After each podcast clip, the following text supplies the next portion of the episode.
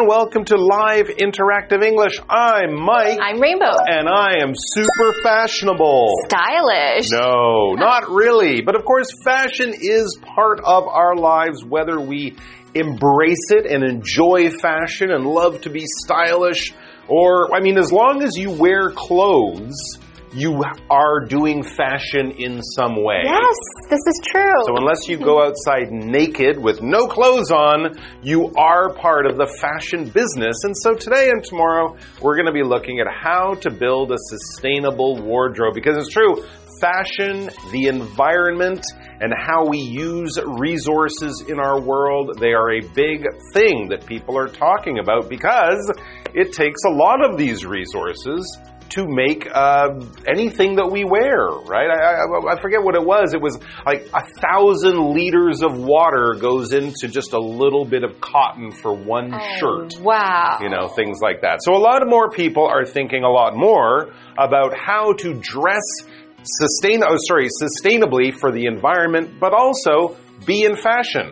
Yes, I do think a lot about that as well. I try to look at brands with um, more recyclable materials Good and idea. especially like recycled cotton, Mm. recycled polyester. Okay. There are a lot of companies in these recent years who really value those and Mm-hmm. they'll put a tag on the clothes saying that this item was made sustainably. So that means it was made thinking about the environment. So when you buy it, you are able to be more responsible and Mm. maybe those clothes would last for a longer time. That would be great. And of course, if we could have long lasting clothes that don't hurt the environment, this would be wonderful. But unfortunately, the reality with fast fashion is that we're buying a lot of clothes, we're throwing away a lot of those clothes, and a lot of those clothes are made as cheaply as possible.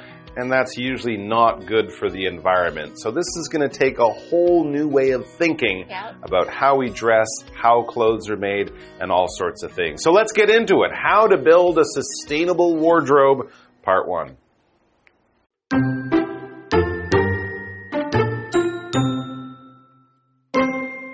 Fashion plays a big role in our lives, but it also has a big impact on the environment. Cheap, fashionable clothing that is quickly thrown away creates a lot of waste and pollution each year. Building a sustainable wardrobe is one way to reduce this waste and the impact of the fashion industry on the planet. A sustainable wardrobe is about buying clothes that can be worn for as long as possible so that there is less demand for new clothing.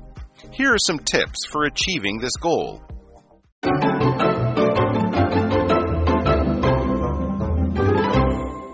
All right, so yeah, that's the title How to Build a Sustainable Wardrobe. And here, when we talk about a wardrobe, we're basically talking about the whole collection of clothes that you choose from every day. We can also use wardrobe as a piece of furniture in your bedroom, probably. It's just a large closet that you put things in. But when we're talking about fashion, we're talking about your wardrobe as being all of the clothes that you have at home to choose from every day when you get dressed. Let's look at the article. Fashion plays a big role in our lives. Yeah, it doesn't mean you have to be reading fashion magazines and know what all the designers are doing. No, it just means you pick clothes to wear when you go out in the day and you might wear different clothes on the weekend and have different clothes for parties or different clothes for casual times, that kind of thing. So it does play a big role in all of our lives, whether you think about it a lot or not.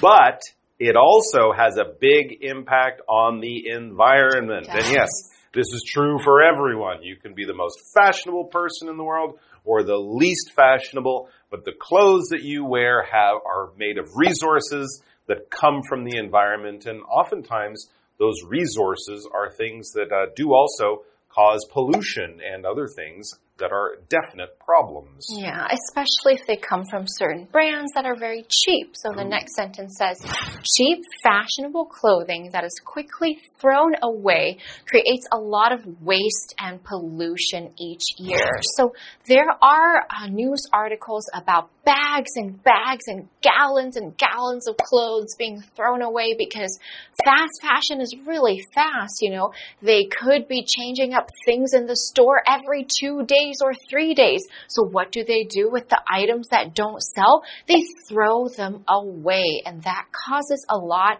of pollution for the environment. So this noun pollution is talking about things that are bad, such as in the air. If we have air pollution, that's black air that comes from maybe factories, it could come from cars, it could come from being in the city, and this air goes into our lungs. We call that air pollution. There are different types of pollution or dirty things in the environment.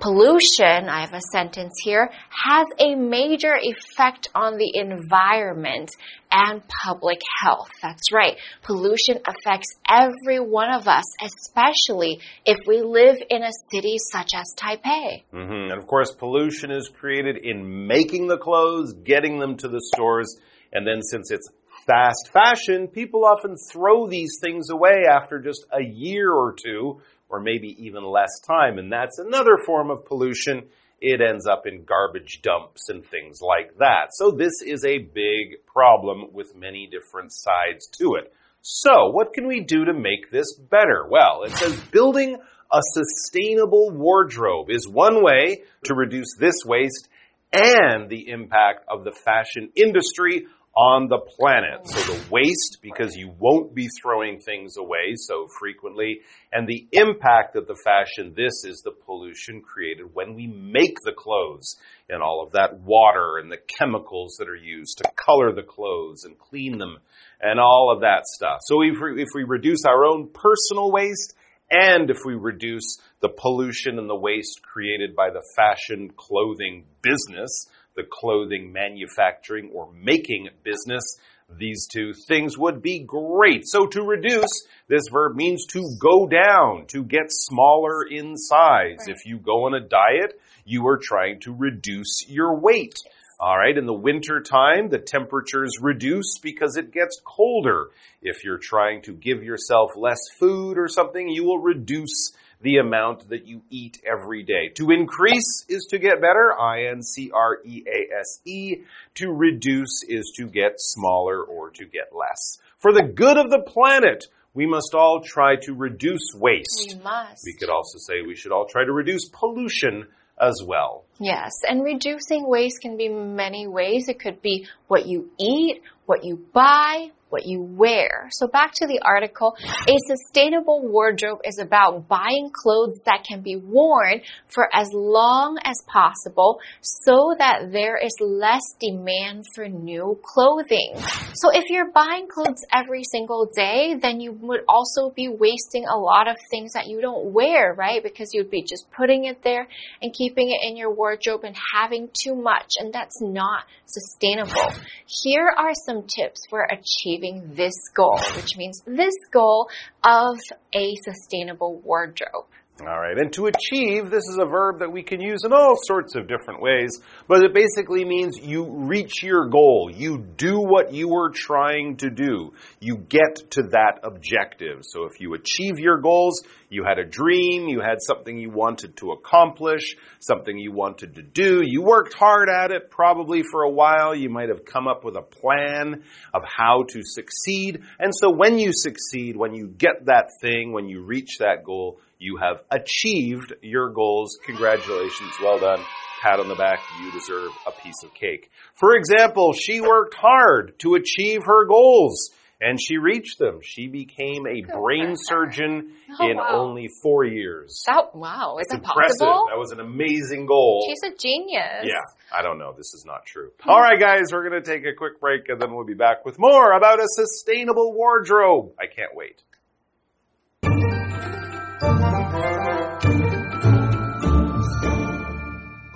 Hello，大家好，我是 Hanny。这两天的课程是关于如何打造永续衣柜，How to build a sustainable wardrobe。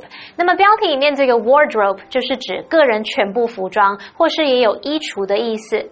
那课文一开始就提到啦，时尚在我们生活中扮演重要角色，但它对环境也有很大的影响。像这几年流行的 fast fashion 快时尚，那些那种平价时尚的衣服很快就被丢弃，那每年制造出大量的浪浪费和污染。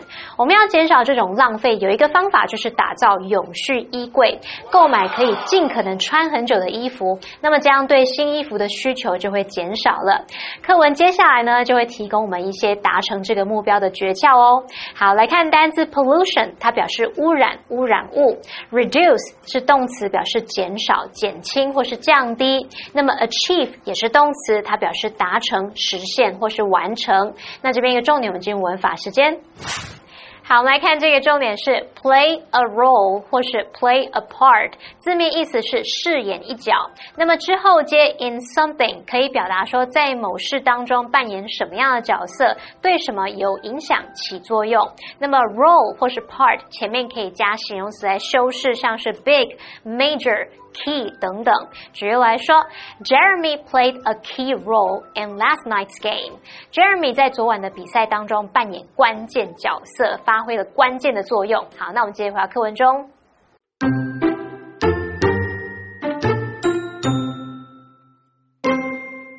One, organize your closet. First, you need to know what you already have and what you actually wear. You might have clothes in your closet that you don't wear. To start building a sustainable wardrobe, ask a friend to help you go through your wardrobe. A friend can help you be honest about what you really wear and what you don't, as well as help you determine what's missing. Clothing items that you no longer want can be donated or sold to give them a second life.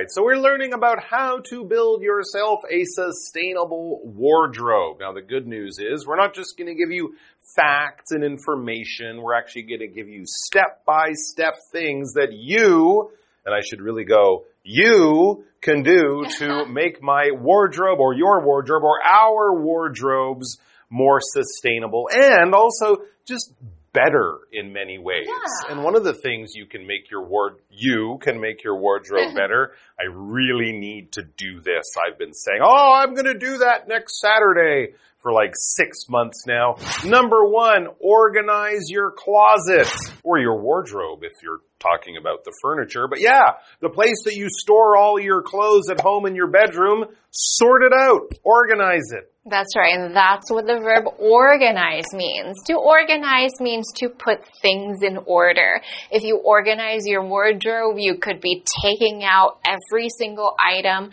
wiping it down, and choosing what you want to keep and what you might give away. And then putting them properly back in place. Having a space for each thing is also an important part of organization. Now, you don't just organize a wardrobe or an item, you can also organize something called an event or something big like a birthday party that you want something to happen. And here's just something that involves planning, basically. They organized an event to raise money for people in need. So they planned this event. Maybe somebody ran for charity and then we donated a lot of money and then we donated it to the organization in need need. So how do we organize our wardrobe? Hmm, all right. Well, the first thing you should do, it says first you need to know what you already have and what you actually wear. yeah, absolutely. idea. A lot of us have lots of clothes in our closets, lots of clothes at home, so many that there might be things that, oh my god, I totally forgot about this sweater. I haven't worn that in two years. Throw it away. If you haven't worn it in two years and you forgot about it, yeah. you probably don't love that thing. So that's one of the things that you can do. You, of course, might find that there are things that you don't like anymore. They don't fit you anymore. They look a little old now. Maybe there's holes in them. Holes in them, who knows? But you have to actually go and look at all of your clothes. And I know for me, often in the corners of my closet, Back of the there are things that I don't wear much. As it says, you might have clothes in your closet that you don't wear. I think a good rule is if you haven't worn it in one year, all the way through all the seasons and months of the year, if you haven't worn it for the past Great 12 idea. months, you probably don't need it, so you can throw it away. That's a good basic thing. To start building a sustainable wardrobe, once you've gotten a little organized, so now you want to start building your sustainable wardrobe, ask a friend to help you go through your wardrobe. That's good advice too. Someone else's opinion Yeah. can help you really focus down and kind of encourage you to make those difficult decisions. You know, there's some things that maybe you like, but your friend tells you honestly, it doesn't really make you look good. Maybe you like it because you remember it as a memory someone gave it to you, but you kind of outgrew it. A friend can help you be honest about what you really wear and what you don't, as well as help you determine what's missing. Clothing items that you no longer want can be donated or sold to give them a second life. We don't have to throw everything in the trash, right? We can donate it to other people and maybe they would love to wear them. Absolutely. It's very easy, at least here in Taipei. We have those big green boxes in many uh, neighborhoods on the corner somewhere, and you can just dump your clothes in there, like putting a, a letter in a mailbox. You drop your clothes in that donation bin. That's a good idea after you determine that you don't want or need this piece of clothing anymore. To determine is basically to decide. You get some information and you come to some kind of decision. All right, we're not using it here as the adjective. I'm determined. I'm going to do this. I'm not going to quit. No, this is a bit more like, hmm, we've looked at a lot of facts. We've gotten a lot of information. We've asked some questions and, you know, come to a decision, come to a final conclusion. To determine something is basically to decide on things. For example, I'm trying to determine the places I should visit on my vacation. I'm going to a city with 45 wonderful things to do, but I'll only be there for two days, so I have to pick 10. I will determine which ones or decide which ones I will go off and do. All right, I have determined that we've reached the end of today's article. Oh, yes, and we'll find out more about a sustainable wardrobe tomorrow. We're determined to do it.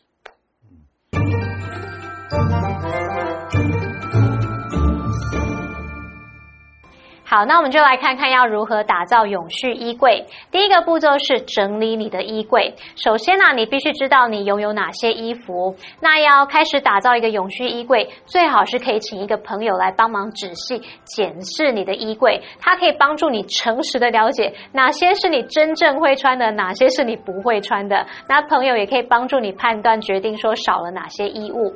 接着呢，你可以把穿不下啊，或是不再想要的衣物捐出去，或是卖掉。Rainbow 老师刚刚讲到穿不下的衣物时，他用到 outgrow，o u t g r o w，outgrow 这个动词可以表达因长大而穿不下原本的衣物。好，再看到单字 organize，它是动词，表示整理、组织、安排。有一个片语 sort out，它也有整理、分类的意思。好，下一个单字 determine，它是动词，表示决定、判定、确定。那它的相关词性 determined，它是形容下定决心的或是坚定的。再来补充单字 donate，或是念作 donate，它是动词，表示捐献、捐赠。那么名词 donation 则表示捐款、捐赠或是捐赠物。好，这边两个重点，我们进入文法时间。好，我们来看第一个重点是 what 引导的名词子句。What 主词加动词，或者是 what 加动词，像这样的子句呢，可以当主词、受词或是补语用。那么 what 在这边相当于 the thing that，或者是 the things that。那我们来看三个例句。第一个例句是 What he did was very honorable，他所做的事很值得尊敬。那么名词子句 what he did 就是当主词来用，这时候我们要把它视为单数哦，所以后面是搭配单数动词 was。第二个例句是 Do you know what's in the box？你知道盒子里面有什么吗？那么名词子句 what's in the box 是当受词用，也就是这个动词 know 的受词。第三个例句是 This is what I've been looking for，这就是我一直在寻找的东西。那么名词子句 what I've been looking for 是摆在 be 动词的后面来当主词补语，用来补充说明主词，让它的语义变完整。好，再来第二个重点是 go through 的不同意思。第一个呢，我们可以用 go through 去表达仔细检视、彻底检查，像 She went through the contract line by line，她一行一行地仔细检查合约。第二个，我们可以用 go through 表达经历、体验，相当于 experience。那常常会接不愉快的事件或是体验。举例来说，Dave and his family are going through a painful time。Dave 和他的家人正在经历一段艰苦的时期。好了，那么以上的讲解，同学别走开，马上回来哦。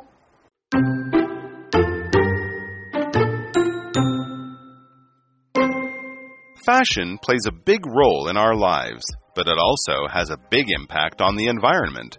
Cheap, fashionable clothing that is quickly thrown away creates a lot of waste and pollution each year. Building a sustainable wardrobe is one way to reduce this waste and the impact of the fashion industry on the planet. A sustainable wardrobe is about buying clothes that can be worn for as long as possible so that there is less demand for new clothing. Here are some tips for achieving this goal. 1. Organize your closet. First, you need to know what you already have and what you actually wear. You might have clothes in your closet that you don't wear. To start building a sustainable wardrobe, ask a friend to help you go through your wardrobe. A friend can help you be honest about what you really wear and what you don't, as well as help you determine what's missing. Clothing items that you no longer want can be donated or sold to give them a second life.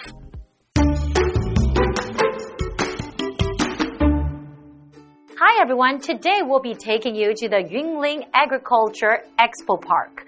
Now, after the exhibition is over, now visitors can still come here and visit the exhibition area. This is a great place for holidays. People come here and enjoy the natural beauty. So maybe you guys will want to do the same too. So let's learn more about the Yunlin Agriculture Expo Park. Yunlin Agriculture Expo Park was formerly the place of the 2013 Yunlin Agriculture Expo. After the exhibition period, visitors can still come here to visit part of the exhibition area. The park has six core strengths, which are harmony and environmental protection, food safety, balance ecology, culture creation, sustainable survival, and cultivation of education. Based on the six core strengths, the park wishes to become a park with both ecology and recreation. This is a good place for holidays. Visitors can come to the park without an entrance fee to admire the flowers, trees, wetlands, lakes, and small animals. The large buildings in the park are all made of natural materials. The park also uses these buildings to support the concept of environmental education. The current Yunlin Agriculture Expo Park will be turned into a puppet show themed park for parents and children in the future. It is believed that visitors can not only come here to relax, but to also create beautiful memories. After learning about the Yunlin Agriculture Expo Park, we know that it has a lot of natural beauty and there's no entrance fee at all. So next time you're there and you want to relax, don't forget to visit the park and take lots of pictures. Now we'll see you guys next time.